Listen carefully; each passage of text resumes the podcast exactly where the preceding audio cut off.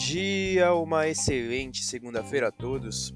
Eu sou o Thiago da mesa de renda variável da Uri Capital e vou atualizar as notícias de mercado.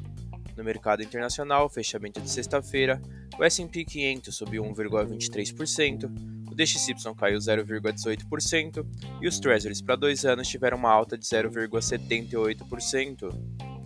As bolsas americanas fecharam em alta, com o setor de tecnologia sendo o grande responsável pelo bom desempenho das bolsas, mesmo com as expectativas de cortes nos juros adiadas para maio nos Estados Unidos.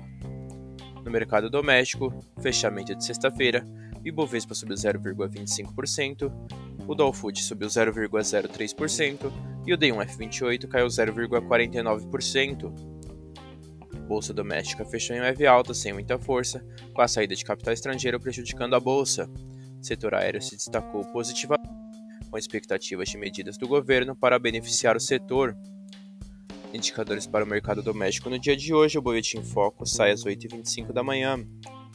No radar doméstico, manter atenção com as discussões sobre a desoneração da folha de pagamentos. Essas foram as notícias de hoje. Desejo a todos ótimos negócios.